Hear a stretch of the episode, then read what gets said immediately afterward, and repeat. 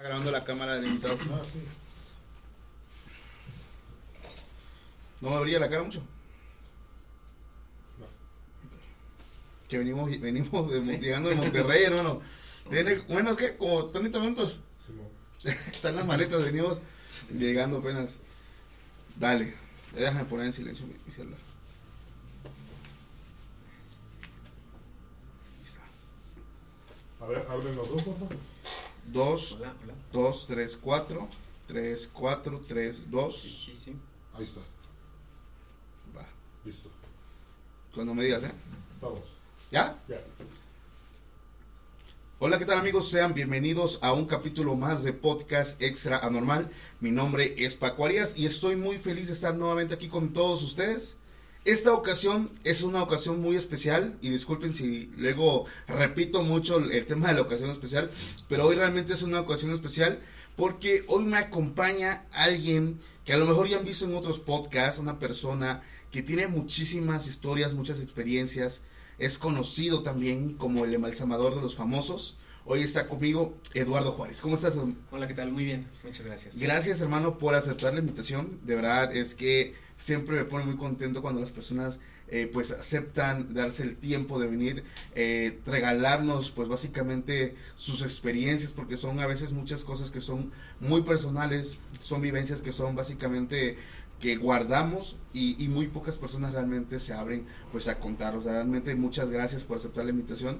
Eh, me pone muy contento. Sé que el capítulo va a estar muy bueno, familia. De verdad, vale mucho la pena que se queden hasta el final. Pero antes de empezar, amigo, eh, ¿cómo, te, ¿cómo te pueden encontrar en redes sociales los demás, toda la familia extra normal? ¿Quién eres y a qué te dedicas? Digo, ya di por ahí un spoiler, pero pues Claro. Sí, bueno, en todas las redes aparezco como Eduardo-DLJ sí. y pues bueno, en Facebook Eduardo Juárez directamente. Eh, pues bueno, yo me dedico al embalsamamiento, ya tengo 10 años eh, haciendo este pues esta labor como tal. Sí, A lo largo de todo este tiempo, pues bueno, he trabajado en empresas ya conocidas como tal. Hoy actualmente ya estoy fuera de, de ese ramo como tal, ya lo hago de manera personal. con otro, otro equipo de trabajo, Sí. en el cual pues bueno, desarrollamos todo ese conocimiento, toda esa preparación que, que tuve en la empresa como tal para poderlo llevar a cabo pues por fuera, ¿no? Ok, hermano, te agradezco mucho. Yo creo que vamos a empezar con una pregunta que es eh, una de las preguntas más populares que le hemos hecho a personas que se dedican a, a esta profesión, que es una profesión bastante eh, noble, bastante padre y que muy pocas personas conocen porque realmente es todo un arte hacer lo que tú Claro. haces.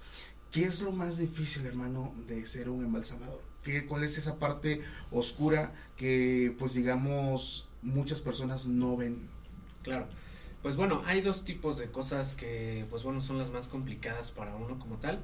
Los casos de los niños, ¿no? Como lo dije ya en algunas ocasiones, son los casos más difíciles. eh, para los que somos padres, pues también es Claro. complicado, ¿no? A lo mejor antes no se veía tan, pues, tan fuerte la, la escena, pero sí yo creo que pues son seres que no tuvieron una vida como tal, que a lo mejor no desarrollaron, no conocieron cosas. Sí. Y pues plenamente son los servicios que se tratan con más respeto, ¿no? Con Claro. más cuidado en la parte pues como profesional, ¿no? Y ya de manera personal pues también es complicado porque pues bueno, son, es un ramo muy diferente al normal, Sí. eh, lidiar con cuerpos, con tiempos, con la presión de que existe a través de las, de las funerarias con las que se trabajan actualmente, pues bueno, es lidiar con esa parte, ¿no? Ok, los niños. Es un tema que incluso comparten varios embalsamadores y tú también, básicamente, eh, en ese tipo de respuestas. Porque, como tú bien lo dices, más cuando eres papá, pues pasa mucho esto, ¿no? De, de imaginarnos. eh, Sí. Digo, pasa mucho, aunque no lo quieras, pasa el hecho de, ay, ¿qué pasaría si fuera? O sea, es muy duro. Pero cuando pasan estos casos, por ejemplo, que llegan esos pequeñitos, eh, el ambiente cambia, o sea, se torna de una forma diferente. eh, ¿Qué es lo que sucede en el ambiente, hermano? Sí, de hecho, mira, es bien raro y a la vez es, es bueno que Sí. pues todos, en, en general todo el equipo de trabajo, pues siempre se mantiene como que más hermético en esa parte, como tener un respeto más, como llevarlo pues más delicado, ¿no? El proceso, Sí. desde la persona que lo traslada hasta obviamente uno que lo prepara, el, el vestirlos, el colocarlos, pues sí, se le da ese como que ese tema más delicado, ¿no? Sí, Pero fuera de eso, pues bueno, a final de cuentas es un proceso, es un trabajo que tenemos que realizar y pues bueno, es complicado, ¿no? Ok, independientemente, hermano, de lo que tú haces, a lo que te dedicas, lo que es tu profesión, ¿tú crees en el fenómeno paranormal? Sí, abiertamente sí. Yo lo considero, pues, a final de cuentas existe la energía, ¿no? Claro. Eh, pocas veces me ha tocado percibir cosas porque, pues bueno, es muy complicado el estar trabajando, Sí. muchas veces no percibes la, las situaciones al alrededor, ¿no? Ok, Pero hay momentos que sí, se adecúan y pasa, ¿no? Entonces yo creo que, o yo lo he tomado de manera personal, ajá, como que ese contacto, ¿no? Ya. Yo lo tomo como un agradecimiento porque se les maneja con un respeto y yo creo que si ellos se prestan a ese movimiento de energía para el cuadro en el, que, en el cual estamos, sí. pues yo lo siento así, ¿no? Siempre lo he percibido así. ¿Tienes alguna experiencia que te gustaría iniciar contando? Digo, ahorita nos comentabas de ese tipo de experiencias que tal vez no son tantas, pero esas pocas. Alguna que digas, por ejemplo, es que esta de plano no me dejó dormir o algo así. Pues mira, la, la más común y la que me ha pasado Sí. y que, pues bueno, ya en algún momento ya lo mostré, que yo embalsamé a una niña Ajá. que pues se nos quedó muy marcada a mí en lo personal, porque pues bueno, fue un proceso difícil por la familia, por todos los comentarios que percibimos, bueno, que recibimos antes de que llegara el cuerpo para poderlo trabajar, pues bueno, nos tornó como ese, esa delicadeza de hacerlo, ¿no? Ok, ¿qué- Y eran- ¿Cuál fue como que el antecedente de...? Pues era una niña ya de aproximadamente 7 u 8 años que desafortunadamente pues falleció inesperadamente para la familia porque no contaba o no tenía un antecedente clínico Ajá, el cual pues bueno ya se viera dentro de la enfermedad, ¿no? Y nos pidieron específicamente que pues se le colocara un vestido porque iba a ser su cumpleaños, entonces era un vestido muy característico eh, porque tenía vivos del cuello, las manguitas, entonces sí. Todo eso nosotros eh, lo preguntábamos para el arreglo estético y los detalles que ellos querían este, especificar dentro del servicio, pues era tenerlo ya en conocimiento, ¿no? Y una pelota, que era la que se le iba a colocar eh, dentro del ataúd. Eh, entonces, pues bueno, se hizo el proceso, eh, hubo la oportunidad de que la familia ingresara para poderla vestir, Sí. porque en esos servicios sí se les permite, ¿no? Por lo mismo, porque muchas veces no convivieron con, como tal con los bebés cuando son más Sí. pequeños, pero se les llega a permitir el poderlo vestir. Entonces, pues bueno, eh, dentro de todo ese cuadro estuvimos haciéndolo, se colocó la pelota como, como quedó, y se me quedó muy grabada la imagen, ¿no? De la, de la niña, el semblante, porque tomó Sí. unas características muy buenas al hacer la inyección, pues quedó plenamente muy natural, ¿no? Como di- dicen por ahí, ¿no? Quedó como si estuviera dormida. Exacto, sí, con, un, con mucha paz, yo te Sí. lo puedo decir, y que no tuvo que hacerse tanto el proceso tan fuerte ni tan, Ya. ni tan complicado para poder tener los rasgos que, Sí. que queríamos tener, ¿no? Entonces, pues bueno, fue una, un servicio complicado porque nosotros hicimos la presentación fuera de todo eso y pues obviamente hay una presentación de los pasos que realizamos dentro de la funeraria.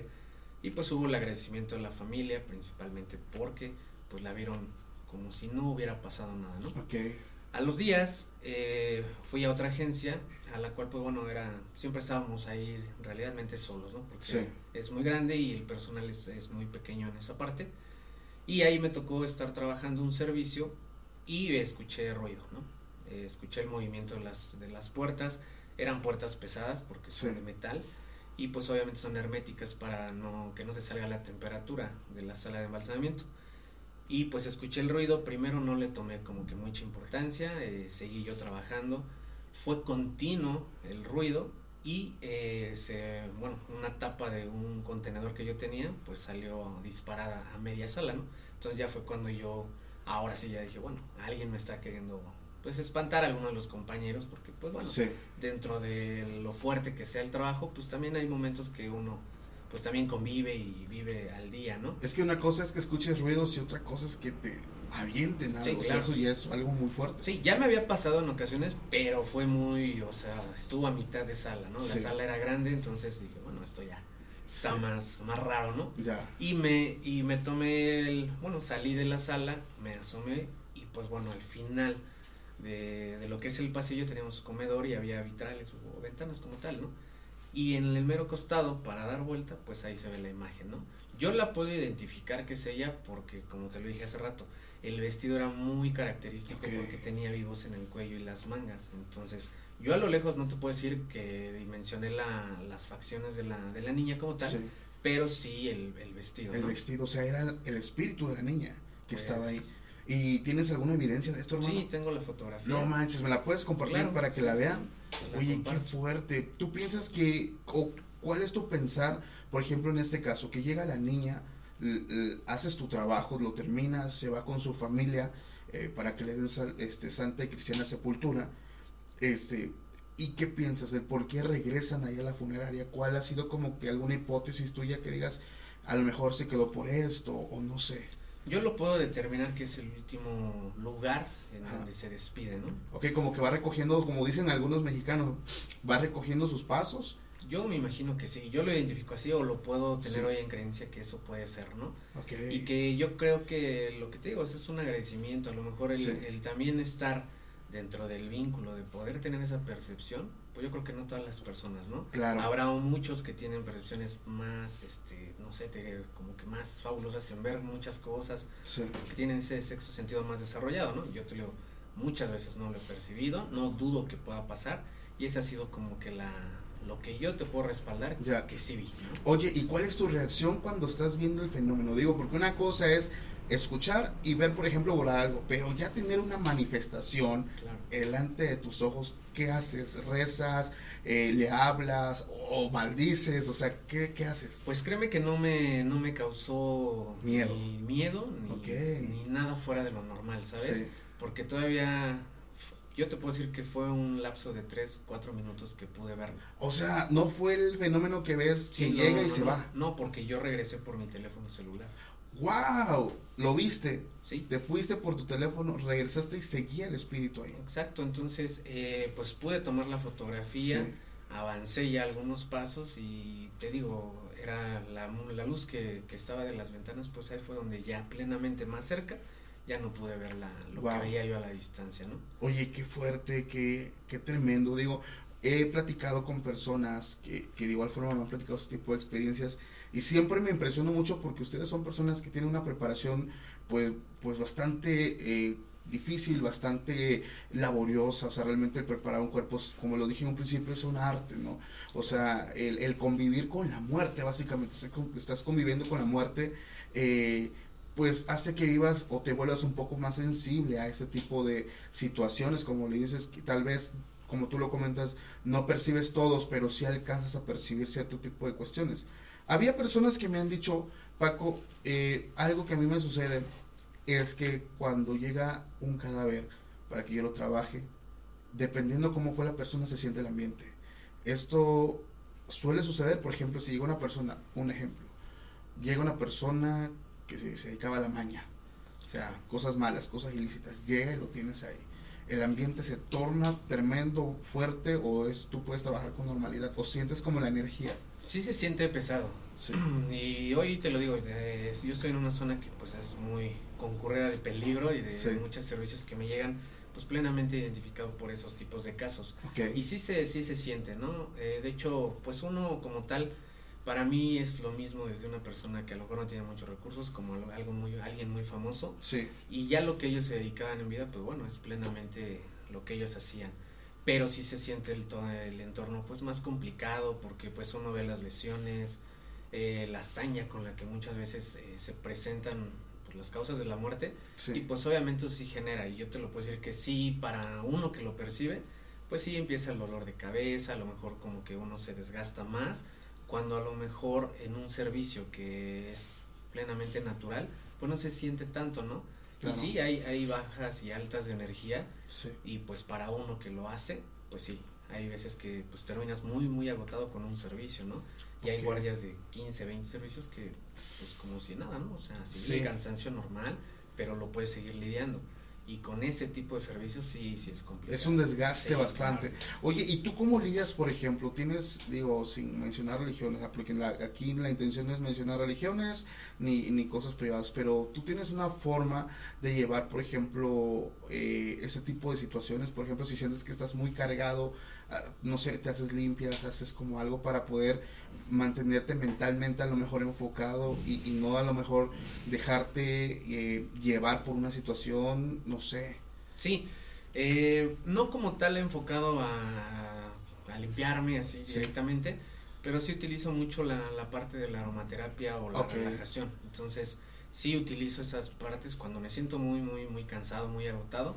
Pues sí, utilizo la aromaterapia y es lo que me puede relajar. Y lo que siempre he dicho es deslindarnos y quitarnos del momento que estamos viviendo de la puerta hacia allá. ¿no? Tenemos una vida sí nos hacemos más perceptivos y más, eh, más cuidadosos en muchas cosas. La mayoría de las personas siempre comentan, ¿no? Que ustedes son más fríos, que ustedes ya no sienten. Obviamente sí. Claro. Créeme que lo vivimos a diario, diferentes tipos de casos, desde pequeñitos hasta personas ya más grandes.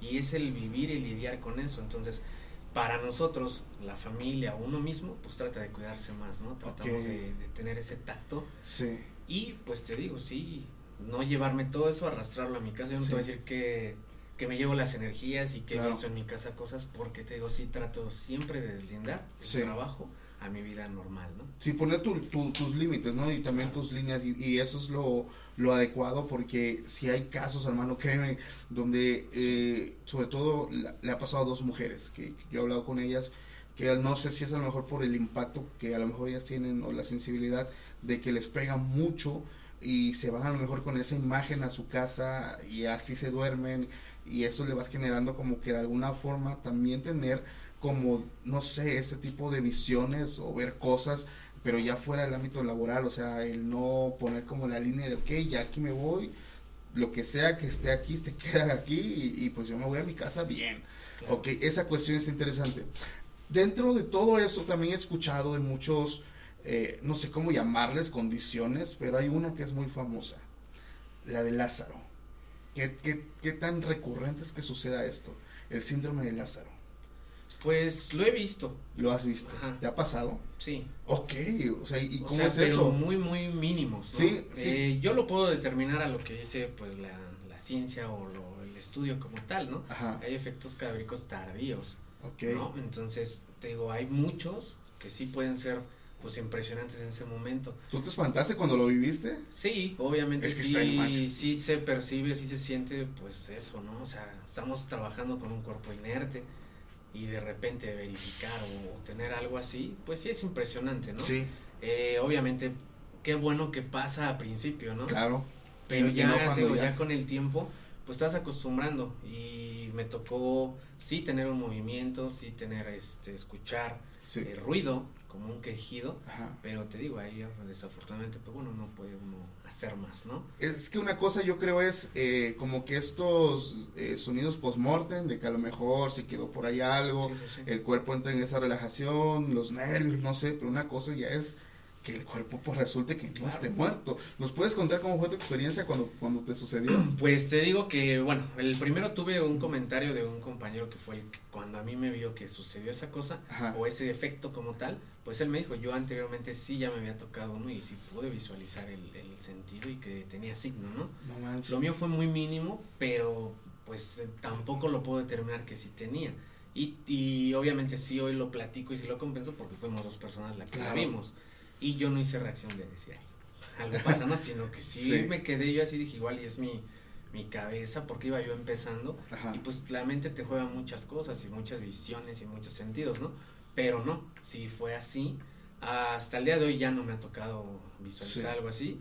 A lo mejor sí detalles o cosas que ya con, la, con el tiempo va uno visualizando pero nada tan tan fuerte, ¿no? Ya, sí me imagino que es una básicamente una sorpresa, o sea, tú estás pues básicamente a veces, no sé si les suceda, que están haciendo su trabajo como en modo piloto automático, o sea, ya sabes lo que estás haciendo y pues ver que la persona que está ahí se esté moviendo y checas y tiene signos, o sea, es, es algo muy sorprendente.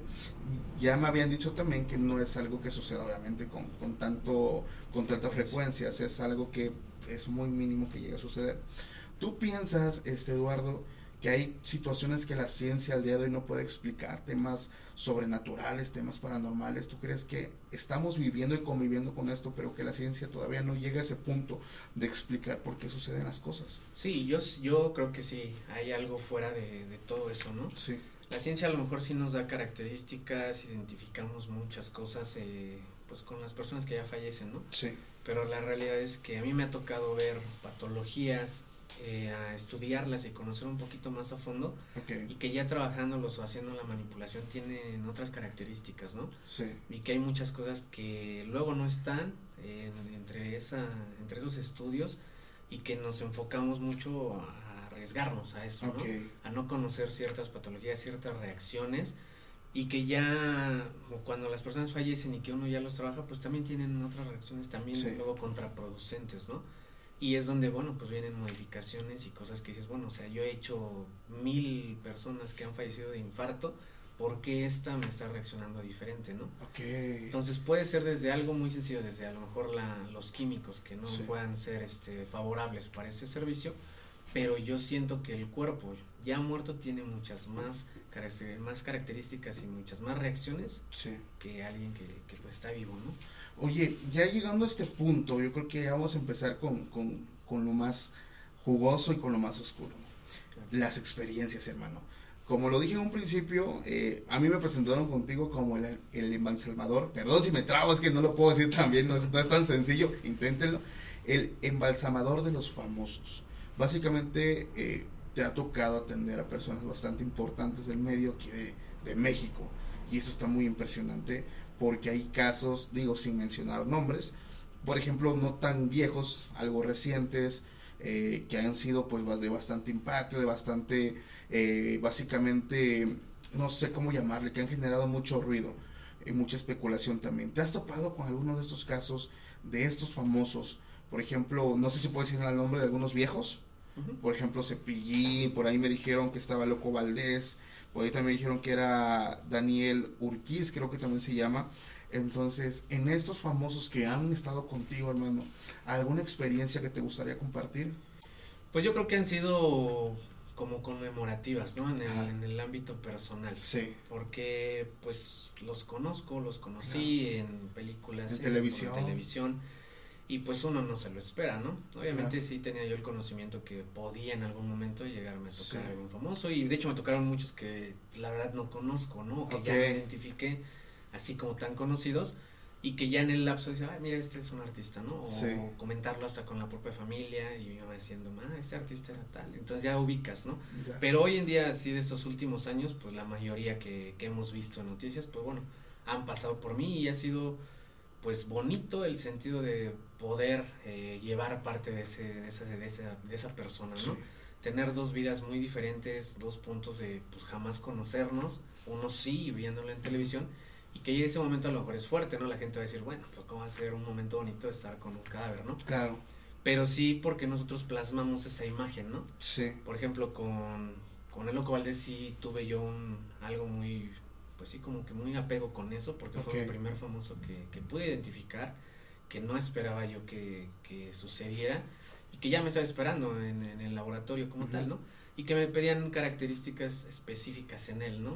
¿Por qué? Porque él tenía una característica en las cejas, eh, su, su vestimenta también, o sea, clásica de ese momento, e incluso hasta la playa de su equipo favorito, ¿no? Entonces, colocar todo eso, poder formar parte de eso Sí. para que su familia y todos los medios pudieran verlo, pues es para mí Wow. muy, muy grato hacerlo, ¿no? Y así con cada uno de ellos. sí, Han tenido diferencias, situaciones, este, a lo mejor los más recientes, pues un caso muy complicado que también no es secreto, se filtraron muchas fotografías, sabemos el caso, la magnitud, pero bueno, eh, ahí también se maneja un carácter o un ritmo pues más tranquilo, ¿no? ok, Que no filtrar cosas, siempre tener el cuidado Sí. necesario, hasta con los mismos compañeros, de que no suceda o que no se pueda ver nada, ¿no? ya, Siempre llevar ese, ese, ese respeto con todos, sí, desde la persona más famosa hasta el más famoso, pero te digo, para mí han sido exper- experiencias, pues bueno, gratificantes en el ámbito personal y profesional, pues satisfactorias. Oye. ¿y con algún otro famoso que te hayan dicho, por ejemplo, yo quiero que él tenga tal sensación o que te, cuando lo veas, o sea, no sé, con Loco Valdés, por ejemplo, fue su ropa, fue cierta gesticulación, ciertos aspectos físicos de su rostro, eh, con algún otro famoso que también te lo hayan pedido, y si sientes que no hay que decir nombre, no hay problema, no se Sí, dice. sí. Eh, pues no como tal así en específico, pero sí características. Digo, muchos siempre lo especifican en la ropa, ¿no? Por Ya. lo que se dedicaban uno lo sabe, ¿no? Uno colocaba extensiones a gente muy famoso, también tuve otro, otro famoso que pues era el maquillista de las estrellas. Entonces imagínate el poder eh, llevar esos rasgos, ¿no? Sí. Sí. es un grado muy complejo porque pues con ellos sí hay fotografía, sí hay evidencia en el cual te lo pueden pedir que se vea similar, ¿no? Y tenemos que lidiar con, pues, con las, las causas que tienen, ¿no? Sí. O sea, la deshidratación y todo toda la característica del fallecimiento, pues bueno, es, es hacer esa, ese detalle, ¿no? Y te digo, no me, han, no me han puesto como que más datos Ya. o más características en específicas, pero sí lo puedo ver en la ropa, en, en los detalles. Y te digo, siempre apoyándonos de Sí. algo secundario uno como, como profesional, pues sí ver una fotografía, hacer el recuerdo del cómo se veía en, a lo mejor en Ajá. una entrevista que yo lo vi y tratar de dar ese toque, ¿no?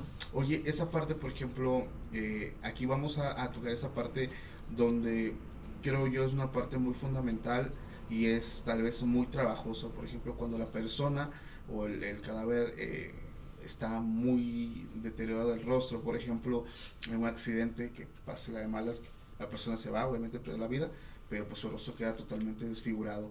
Eh, básicamente también es eh, cuestión de ustedes el hacer como que estas adecuaciones para que quede lo más, digamos, este, pues se vea más en paz posible y no se vea pues tan, no sé, tan fuerte. Sí, tenemos que hacer la reconstrucción. ¿Cómo es ese proceso, hermano? ¿Cómo es? ¿Qué tan difícil es? ¿Cuántas horas se puede llevar haciendo esto?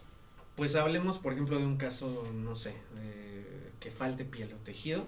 Pues obviamente hay que, hay que mezclar ceras, hay que hacer la coloración para poder tener un tono base principalmente. Ajá. Y posteriormente de ahí hacer el maquillaje, el arreglo estético a complementar el tono natural. Obviamente con la inyección del químico ya preservamos, ya hidratamos y ya podemos tener una coloración más natural a la que presenta todo cadáver, que es palidez Sí.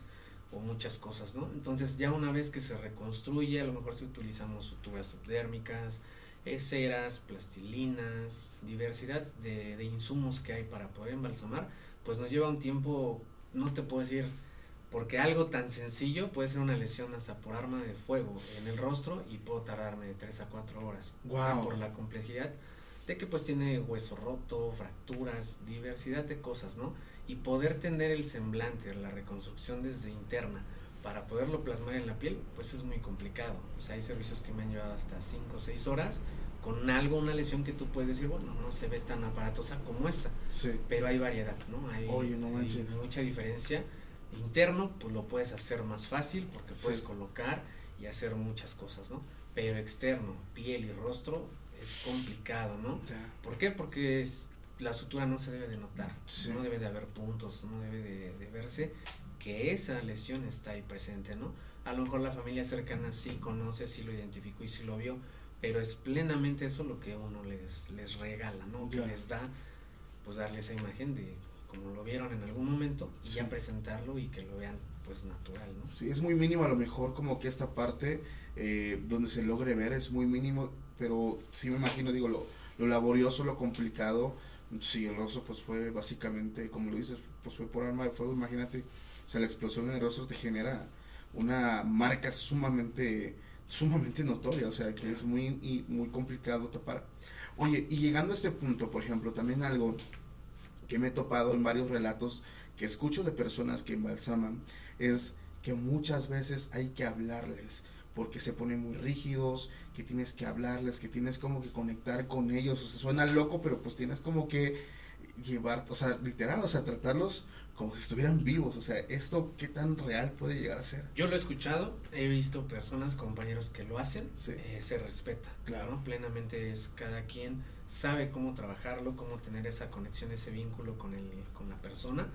Yo nunca lo he hecho, Ok. o sea, nunca me he tomado el, el atrevimiento de, de hablarles. Ajá. Que la rigidez y que lo que ellos presentan, yo te lo digo, no critico a nadie, a todos sí. lo respeto, pero no creo que yo hablándole o tratándolo o diciendo unas palabras Sí. se vaya a poner diferente. Ok. Eso es trabajo, esas son inyecciones, son masajes, movimientos que podemos nosotros romper esa rigidez y Sí. poderlo evitar.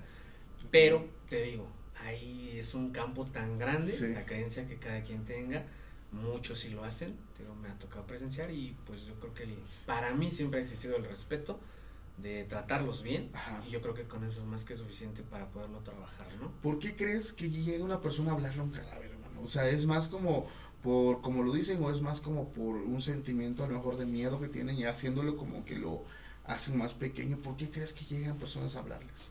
Yo siento que puede ser por eso. Por ¿no? miedo. Que todavía llega a haber una impresión Ya. eh, de poderle pues decir algo para poderlo trabajar. Ajá. Yo creo que ya al, al momento de, de recibirlo y poder tener en mente que lo quiere uno dejar bien para que Sí. lo bien lo despide, yo creo que eso es Ya. lo meramente natural que podría Sí. ser, ¿no? Porque si ya lo vemos de otro punto, pues el hablar con alguien que ya falleció, No que no conocemos, pues obviamente no. Sí. No creo que esté dentro de lo natural, ¿no? Oye, y hablando ya de cosas que, por ejemplo, si no están, ahora sí que nada natural, eh, ¿alguna experiencia que te gustaría compartir, ya independientemente si sea famoso o no? eh, que digas, por ejemplo, también esta anécdota, o esto, por ejemplo, un caso que tú hayas atendido y que simplemente tal vez, si tiene paranormal sería genial, pero si no, que te haya impresionado, que de alguna forma, pues digamos que no te haya, pues digamos, dejado en paz por algún rato. Pues al principio, eh, al principio yo eh, me sentía o sentía que mis manos olían mal, ¿sabes? Es que esa es una cuestión bastante... Yo creo que sí, que fuera de los servicios y que me llevó años, ¿eh? Y que, que yo no podía saludar a las personas porque sentía que mis manos pues olían o estaban sucias, ¿no? Pero lo que te digo es, esa es la mente, es el, el principio de lo que hace uno. Ajá. Aprender a lidiarlo, a vivir con ello y a despegarnos. Sí. Entonces ahí es a la- vuelvo a lo, a, lo prim- a lo principal, ¿no? Sí. Sí nos pasan cosas así. Y yo creo que muchos no van a dejar mentir que llegan a tener ese, como que esos lapsos de, de tener, de sentirte así, ¿no? Es que ese olor, digo, a mí me tocó percibirlo una vez que fui a una morgue. Entonces nosotros, así te cuento rápido, fuimos a explorar un panteón allá de mi ciudad, uno de los más antiguos, que tiene tumbas allá también de los años 1800, o sea, te imagínate bastante viejo. Y es uno de los panteones que tiene mucha actividad paranormal. Se habla de personas que eh, trabajan ahí, obviamente los, los guardias, los, estas personas que trabajan cuidando este lugar. Uno lo cuidan de personas que llegan a hacer brujería, personas que entran a invadir tumbas, personas que llegan a profanar tumbas para sacar huesos o sacar, o sea, una cosa bastante fuerte y bastante eh, pues mala también porque es meterte con el descanso de una persona y independientemente de la, la creencia que, que exista, pues debes respetar donde las personas están eh, básicamente descansando. Nosotros fuimos y bueno, te comparto siempre que vamos a este tipo de lugar, pues pedimos permiso, tratamos de hacerlo lo más respetuoso posible, no, no mover nada, no tocar nada, simplemente explorar porque nos hemos topado con muchas cosas bastante turbias, trabajos de brujería, personas haciendo brujería. Pero esa vez, por ejemplo, nosotros fuimos y estaba abierto el anfiteatro. Ahorita me gustaría que nos platiques qué es, porque yo no termino de entender muy bien, pero solo sé que cuando me acerqué, todavía faltaban como 20, 30 metros para llegar al lugar. Y no manches, yo tuve, o sea, realmente tuve que agarrar y hacer esto. O sea, es que una cosa sumamente penetrante eh, y nos tuvimos que acercar más para hacer algunas tomas. Pues ya habíamos sábanas ahí manchadas, ya saben con, con qué. Este, pero ¿por qué estos lugares suelen ser tan grotescos, hermano? Eh, hay lugares que sí son así, Sí. ¿sabes? Que de ver Eh, sea sería que no. No, no, no. Sí, no. sí, sí. Yo te lo digo, eh, en la empresa jamás en la vida podía oler mal. Claro. Porque pues bueno, se tiene todos los medios para poder este, tener la limpieza adecuada, la, la temperatura que nos pide el margen. Actualmente es lo que te digo, o sea, sacarlo o aprenderlo y poderlo desarrollar de manera externa, pues bueno, es lo que le llevamos enfocados, ¿no? Pero anteriormente sí era así. Sí. Eh, había el CEMEFO y todo eso estaba mal, mal, mal, mal, mal, ¿no? O sea, sucio, el olor, tú lo puedes eh, detectar desde tres cuadras. Sí. antes, ¿eh? O sea, las áreas en donde hay servicio médico forense huele. A lo mejor muchas personas no lo identifican, Ajá. pero uno que está en contacto y que ya sabe el olor a determinarlo, sí, sí, obviamente sí, es muy fuerte. Te digo, ahí plenamente el, el que estén así los lugares, pues es descuido. ¿Cómo lidiaste con eso, hermano? Porque también eh, me gusta mucho saber cómo, digo, me dices que sí te costó mucho trabajo porque había una persona que me dijo, es que a veces esos gases incluso cuando ya, cuando ya dejas de trabajar, llegas a tu casa y, y, y te quieres bañar y te empiezas a quitar tu ropa, empiezas tu cuerpo también a despedir un olor Claro. pues, bastante fuerte y te bañas bien, bien, bien y sientes que tu cuerpo sigue. Sí. O sea, Uno ¿cómo es eso, hermano? Uno se lo, uno lo, lo percibe ya y pues hay muchas veces, y te lo voy a decir una vez, me pasó una guardia que tuve casi 19 servicios. Sí. Entonces, entre esos tenía cuatro servicios médico legal, entonces pues ahí se utilizan más insumos, más químico. Ya. Y llegó un momento en el que era ya mi ritmo de trabajo tan, tan enfocado y tan continuo Sí. que yo estaba plenamente bien. Pero entraban las, pues, los compañeros a llevarse servicios y entraban, ay no, o sea, hacían, o sea, les molestaba mucho, ¿no? Ya. Entonces, ¿qué tiene, no? Yo les decía, ¿qué pasa? No, es que no, no hueles, la verdad, ¿no?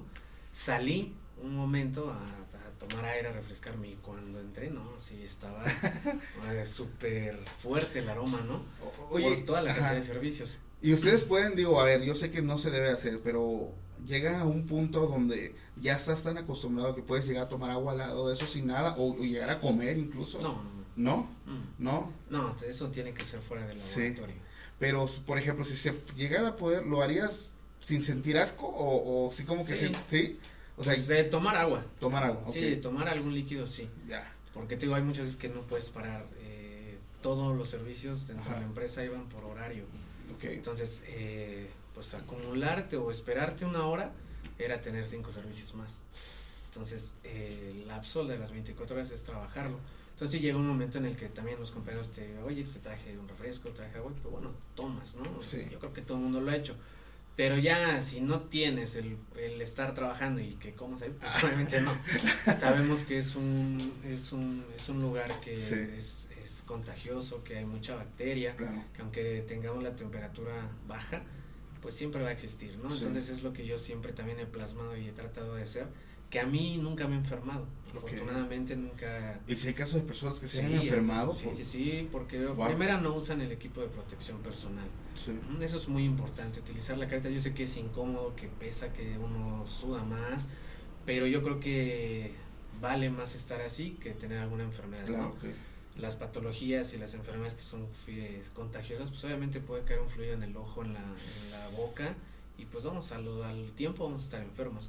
Me ha tocado ver compañeros que sí están enfermos por eh, descuido, ¿no? Por ejemplo, ¿qué los enfermedad cortes. pueden llegar a contraer?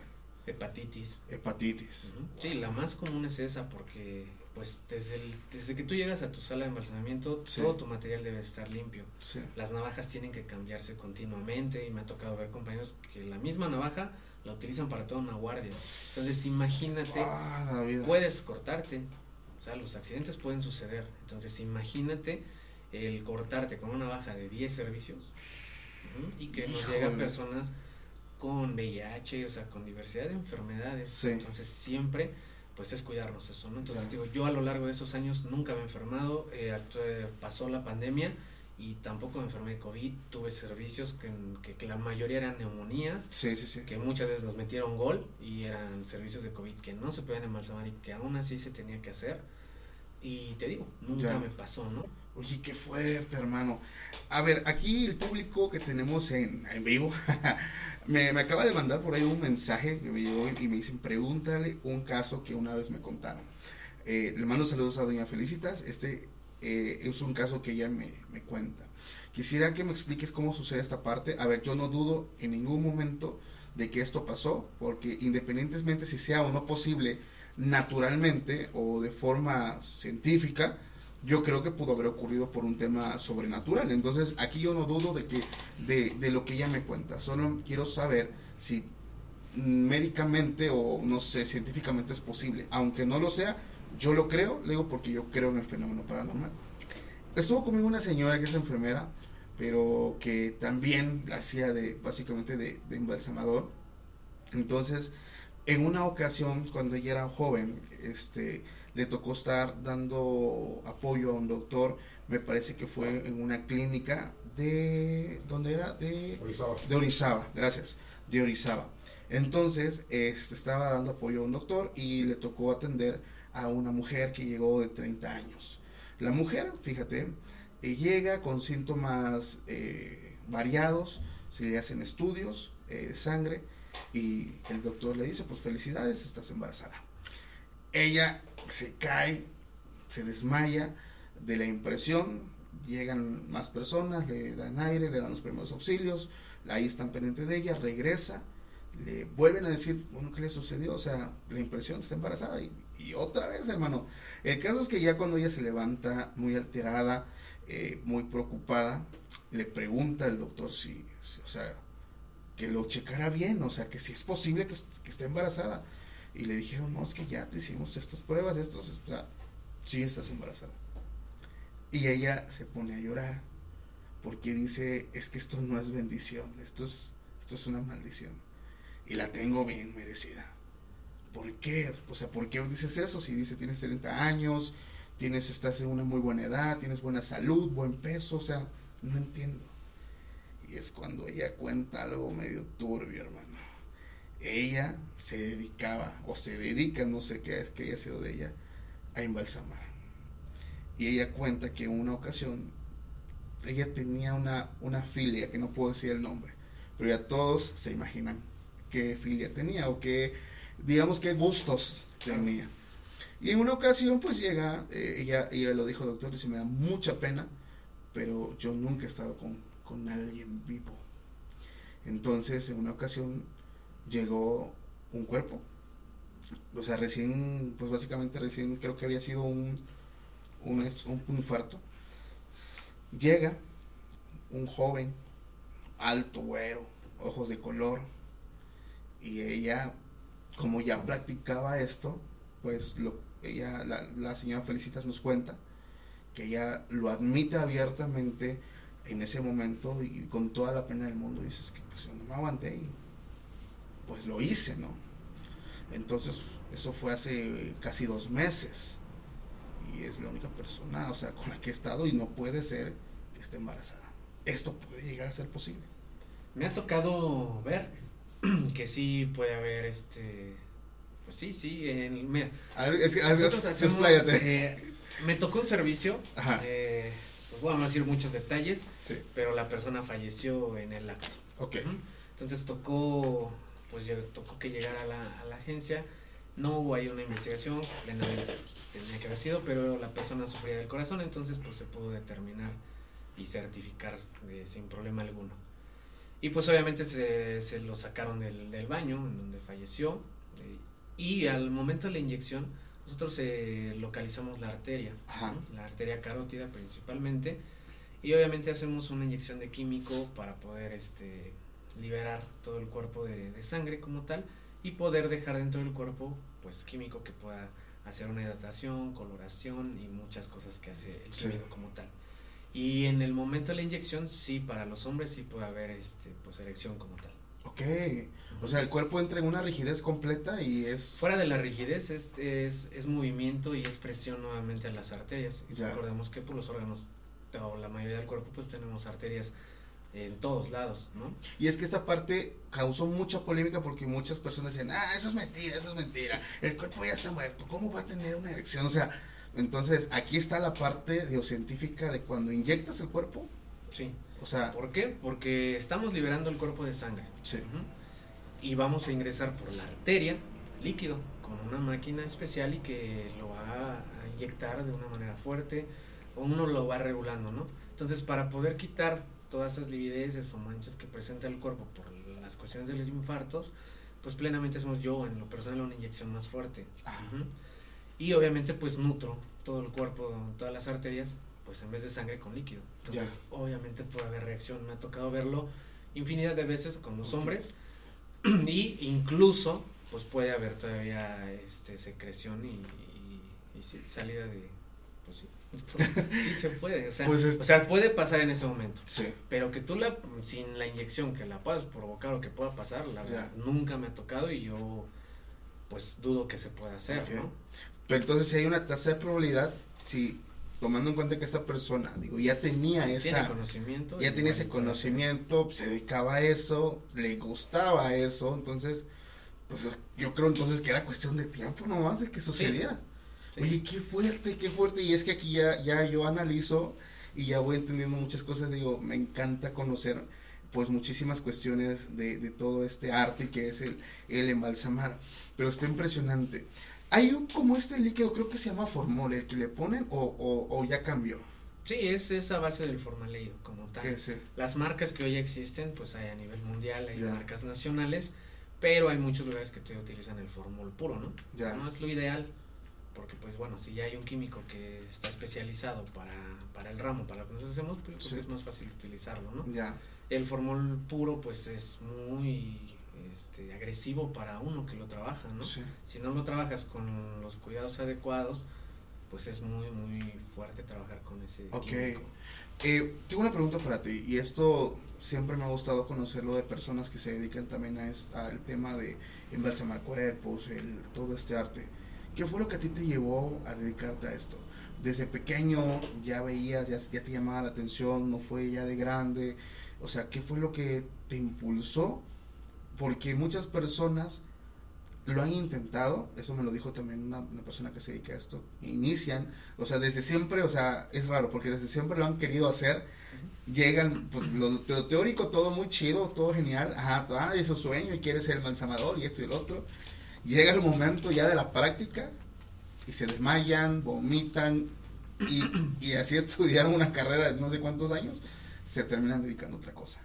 ¿Qué fue lo que a ti te impulsó? Bueno, ya en algún momento lo, lo expliqué. Yo hoy sí tengo el conocimiento de por qué tengo la, el gusto de Ya. hacerlo.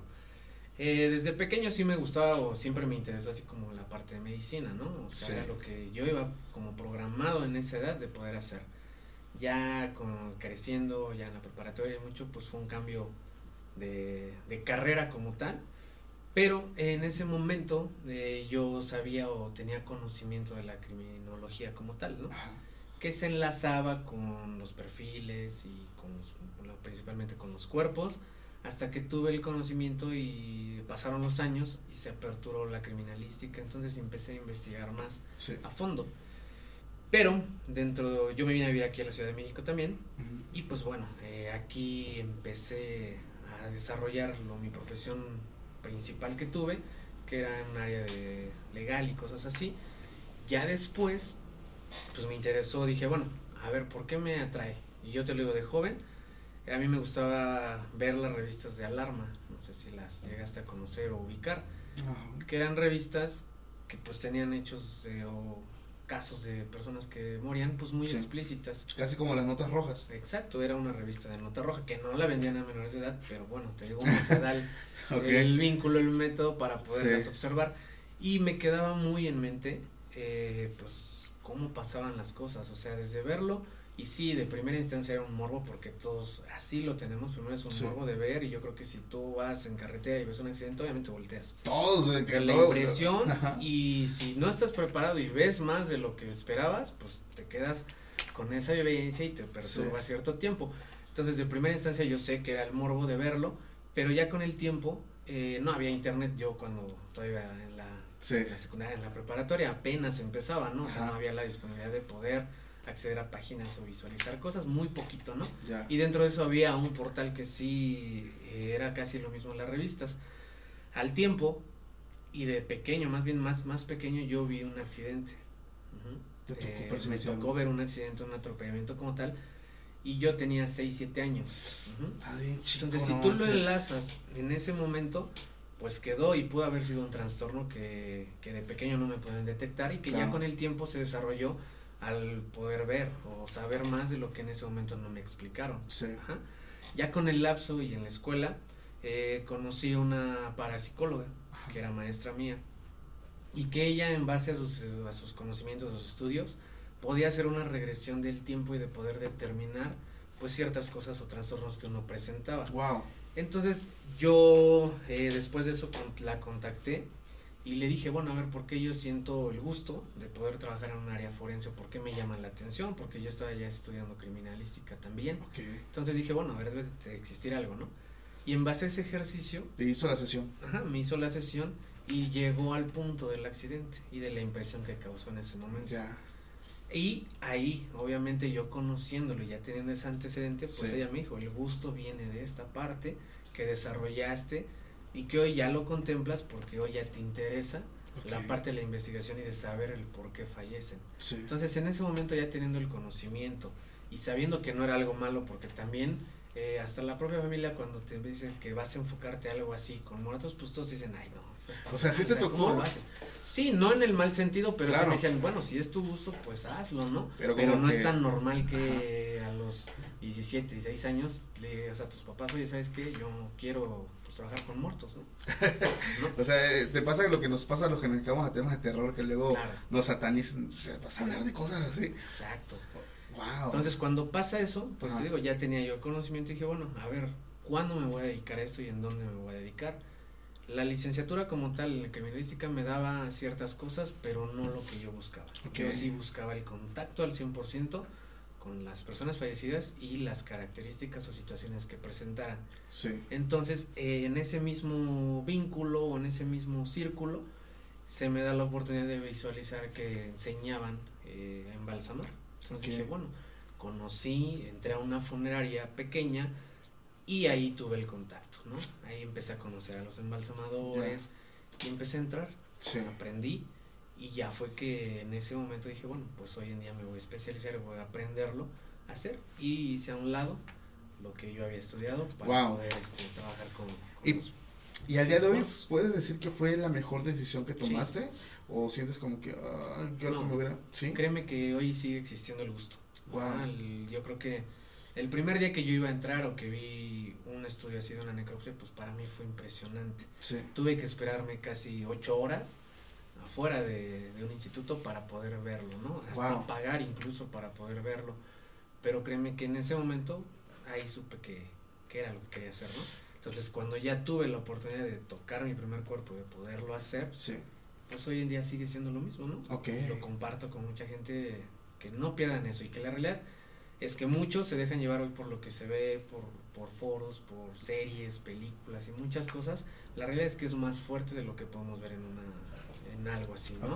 Tenemos que lidiar con el olor, el olor, las imágenes, las situaciones, las historias que pasan, porque pues también nosotros eh, sabemos qué sucedió, ¿no? Sí. y que me ha tocado también percibir, recibir gente que viene muy preparada, que tiene el gusto de hacerlo y que ya al momento de ver el servicio, pues ya uno se empieza a notar la palidez, el sentirse mal y pues muchas veces me han desmayado gente, ¿no? No manches, es que yo creo que digo, lo acabas de decir de una forma tan, tan real. eh, la situación, digo, no es como las series criminalísticas, o sea, el, tema de ver pues una situación real, de la vida real, fuerte, o sea, tienes que tener, yo creo, pues un buen estómago también y una mente bastante, pues, de alguna forma de que no, no seas impresionable, no digas, ok, sucedió, pues chamba chamba y a darle, cabrón, vamos a meterlo. ¿Tú cómo lidias con el tema de la muerte, hermano? Es una pregunta también que le he hecho a embalsamadores. ¿Cómo lidian ustedes con el tema de la muerte? ¿Qué te hace pensar o sentir cuando tú partes de este mundo? Yo creo que es tomarle el respeto necesario Sí. que hay, ¿no? Yo creo que es el lapso de vida de todo ser humano, ¿no? Todos vamos a pasar por ese punto. Ya desconozco y podría decirte no sé qué pueda suceder después, Claro. ¿no? Hay muchas teorías, Sí. ¿no? Pero yo siento que lidiar con eso te hace más comprensivo, yo creo que disfrutar al máximo Ya. cada día que, que vives, ¿no? Sí. Cada día que puedes pararte, ir a trabajar, ir a respirar, desde eso es tan maravilloso para uno, Sí. o yo en lo personal. Y yo creo que cuando llegue el momento estar preparado, ¿no? Ya. Conocer y yo creo que dejar las cosas estables, en paz y que tú vivas con la tranquilidad necesaria Sí. para poder partir de esa evolución. Para mí siento que es una evolución, yo creo que no termina ahí. Tendrás Ok. que vivir en otro plano, en otras cosas, y ya nos tocará conocerlo, ¿no? Ya, Pero hoy en día puedo decirte que es el respeto sí. y que no lo veo mal, o sea, no, no me da miedo el morir, ¿no? Hay gente que le- se lo pregunta si tiene pánico al Sí. morirse, no puede ver eso, de hecho no puede ver ni un ataúd, ¿no? Y yo creo que uno, al estar diario con eso, pues yo creo que ganas esa parte, ¿no? De, de tranquilidad y de, y de Ok. paz. Oye, aquí tengo una duda, porque sé que si ha- te ha llegado algo. Eh, Has trabajado con varias personas, tienes varios compañeros o has tenido varios compañeros. ¿Cuál ha sido como que esa experiencia tal vez no creíble que te haya llegado por parte de alguien que digas, es que fulanito se me acercó y me contó esto y, y no manches, o sea, la neta está bien pasado de lanza, no lo creo, o, o que sí lo llegues a creer, pero alguna historia de pasillo que, que te haya impactado, güey. Pues la, un compañero que, que trabajaba conmigo, eh, de hecho a mí, a mí me llegó el servicio porque era pues familiar de él. Ah, ok. Pero él estaba, él estaba trabajando y él estaba en otra área. Sí. Entonces a mí me llega el servicio y yo pensé que él ya sabía que había fallecido su familiar, que ya le había notificado. Ajá. Pero él como había un traslado, pues plenamente estaba fuera de, No de lo sabía. que había sucedido, ¿no? Ok. Y, y él llegó, porque te digo, de, le tocó llegar a otra agencia Ajá. y fue a su casa. Sí. Normal, no había nadie más que la persona o el familiar que era el tío, me parece. Sí. Y él lo recibió. Dijo, no, todos se fueron a... Pues falleció alguien, ¿a poco no te notificaron? Pero nunca le dijo. Ajá. Ya. Y esta persona, este compañero, pues se fue a la agencia. Ya habló, le dijeron, ¿sabes qué? Pues falleció. Pero él lo tomó también, pues venía cansado también Claro. de trabajar. Y cuando ya llegó, pues era el tío el que había fallecido. Pero lo recibió en su... Ah, o sea, domicilio. fue la persona que lo recibió cuando Exacto, llegó. No había nadie en su casa, él se le hizo raro, y Sí. pues no estuvieran, y el tío sí estaba, y fue el que le dijo, necesito que te vayas a, a la agencia porque pues eh, falleció alguien. Y se lo dijo así, y pues digo, él también venía con el lapso de Sí. pues, otro que hacer, otra cosa que no esperas. Cuando ya empezó a contactar a su familia de camino, pues ya le dijo, oye, es que falleció, y les dijo, no, pues yo lo acabo de ver. No, pues es que él me recibió. Exacto, entonces, no dudo. ¡Wow! ¿no? Y me ha tocado escuchar, eh, incluso sí, como de, de familia cercana, pues sí, tener el contacto con gente que ya en ese momento había trascendido, ¿no? Sí. Que los logran ver y que previamente eso, yo puedo decir que a lo mejor era como que el despedirse, ¿no? Sí. Oye, Sí qué fuerte. Y es que me recuerdas mucho a esa experiencia que tuvo este embalsamador que también una vez este, entrevisté. Pero fíjate, fíjate lo que le sucedió, te lo voy a contar. Muchos tal vez ya conozcan esta experiencia. Él estaba, pues, trabajaba para una funeraria y en una ocasión les marcan, oye, ¿sabes qué? En tal pueblo, que está como a dos horas, tres horas de donde estaba él, un joven pues se autodesvive y este, su cuerpo pues está ahí, ya los vecinos ya eh, empezaron pues a marcar, ya olía mal, o sea, ya tenía rato, creo que dos días, hermano, ya tenía el, el- cuerpo así, entonces, eh, pues dice, pues vamos, o sea, fui con el equipo de trabajo eh, a ver el tema de recoger el cuerpo, pues era un lugar que no conocíamos, llegamos y íbamos preguntando, pues, por dónde estaba, entonces, llegamos a una parte de este poblado, donde ya era como ir como en, ¿cómo se llama? En, vas manejando ya no en Sí, ya no en carretera. ya en carretera, sí, ibas ahí donde había piedras y hoyos, es terracería. terracería. Entonces, este, ellos ya estaban, sabían que ya estaban cerca, pero no sabían qué casita era. Entonces ellos iban ahí y ven a un chavo parado.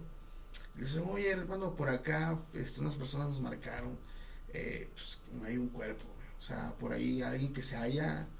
Y el chavo iba caminando y le dijo, sí, sí hay uno en esa casa. La casa estaba como a 100 metros de donde estaban. Ah, gracias, estamos para allá. Y ya pues entraron, creo que iba la policía, iban un montón de, básicamente, personas para, para coordinar el área y todo, hacer todo el trabajo correspondiente. Pero él cuando llega y abre la puerta y ven al sujeto que estaba dentro en una soga, él se fue para atrás, hermano. Porque era la misma persona que le dijo 100 metros atrás que ahí estaban. Dice, yo agarré, güey, me salgo y me intento ver si estaba. el- Ya no había nadie. Digo, wow, o es que esa parte, digo, el, el- espíritu, el alma, no lo estaba cerca de donde estaba su cuerpo. Pero lo, lo impresionante de esto es cómo se muestran ante personas como tú y como yo, personas vivas, o sea, se muestran como personas también, o sea, no son espíritus transparentes, como siempre lo he dicho, fantasmas, espectros, o sea, no los puedes ver como yo te veo a ti, Sí, que te hablen, ¿no? te hablan, o sea, incluso a veces hasta se agarran de la mano, sientes la materia, güey, y resulta que pues la persona está muerta, güey. Sí, sí, yo lo he escuchado, Teo, sí, me ha tocado muchas veces escuchar eso. Sí. Pero la más que tengo así, pues esa, ¿no? Y que también él llegó y me dijo, oye, pues él sí podía pasar, obviamente, Sí. el compañero. Y pues ahí vio al tío, ¿no? Yo lo estaba trabajando, entonces dije, bueno. Hay, hay Me ha tocado muchos familiares de, de amigos, ¿no? oye, digo una pregunta un poquito más, a lo mejor privada, pero ¿te ha tocado a ti embalsamar a algún familiar? ¿Mío? Sí. No. No. Cuando suceden estos casos, ¿ustedes qué prefieren? ¿Hacerlo tú o que lo haga alguien No, que lo más? haga un compañero. Sí, Sí, yo creo que debe existir una ética y una, Ok. y una- pues sí, el profesionalismo que uno tiene. A pesar de que uno lo sabe hacer, a lo Claro. mejor que lo haría, pues no sé, como que más cuidadoso. El proceso es fuerte.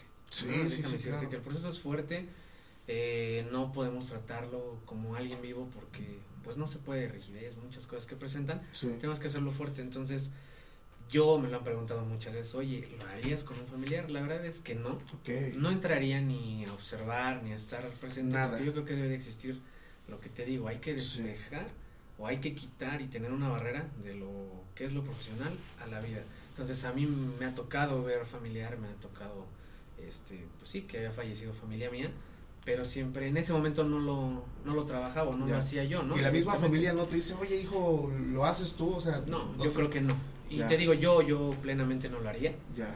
A lo mejor tendría como que familia que no es tan, tan apegada, tan cercana, Sí. que a lo mejor sí lo podría hacer, El ¿no? tío del tío. Exacto, pero Ya. ya. digamos que los tíos cercanos, Ya. hermanos, primos y eso, la verdad no. Yo sí recomendaría con quién hacerlo, ¿no? Tengo compañeros que, que trabajan muy bien, que sé que van a tener ese respeto, como yo lo he tenido con amigos que me han llevado Claro. familiares suyos, ¿no? Y que se les permite hasta cierto punto, pues bueno, a lo mejor despedirse de una manera diferente, Sí. Poderlos vestir, o sea, detalles que pueden permitirse, pero te digo, yo no lo haría. Ya. ¿no? sí, y me me lo han preguntado sin fin de veces. Yo también lo he pensado y yo creo que no. Es que no es un me proceso vería en muy ese fuerte. punto. Sí, yo creo que tenemos que respetarnos como Ya. un médico, Sí. ¿no? O sea, a lo mejor te dedicas a la medicina y también ellos por ética profesional no lo pueden hacer. Entonces yo creo que para nosotros es lo mismo, ¿no? Ya. Y también he escuchado eh, compañeros o gente que se dedica a lo mismo que sí lo ha hecho. Sí. Pero te digo, yo creo que no puedes hacerlo y yo creo que perturbarte al ver a tu ser querido de sangre trabajarlo y saber que tienes que hacerle las cosas que tenemos que realizar en proceso, yo creo que no, no es bueno. Sí, hay, Es un, fuerte, hay un canijo que una vez me tocó que me dijera, digo, me gusta conocer las respuestas, porque este canijo embalsamó, ¿sabes a quién? A su mamá.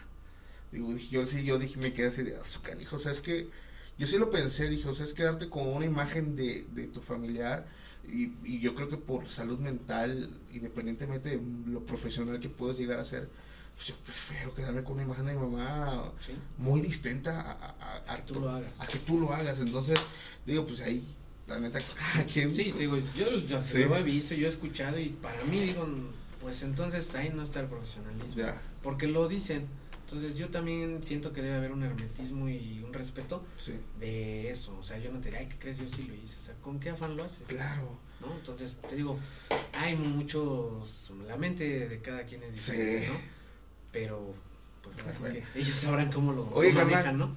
Terminé la plática, nos acabamos de aventar, ya pasó más de la hora casi.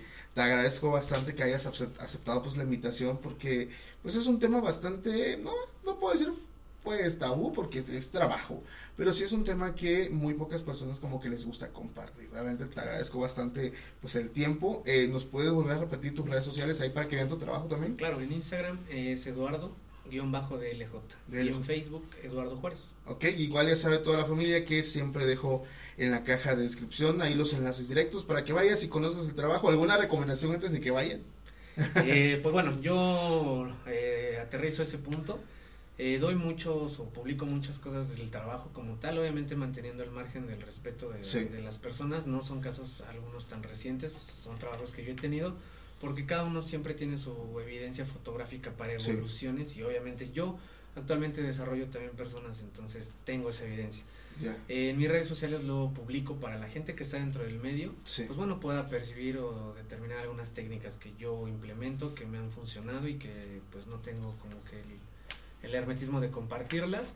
Mucha gente también hoy en día que no está en el medio, pues también le interesa, hay gente que lo quiere desarrollar y pues en mis redes siempre va a haber este contenido, siempre para aprendizaje, ¿no? Perfecto, hermano. Te agradezco un chingo. De verdad, gracias por, por darte el tiempo. Familia, ya saben que ustedes, pues tenemos una cita el próximo, ya sea lunes o jueves. No, no sé qué se viene eso, pero pues si es un lunes, nos vemos el jueves. Si es jueves, nos vemos el lunes, porque estrenamos nuevo capítulo. Gracias a todos los que lleguen hasta acá al final. Ya saben que me caen muy bien aquellos que terminan los capítulos y nos estamos viendo próximamente.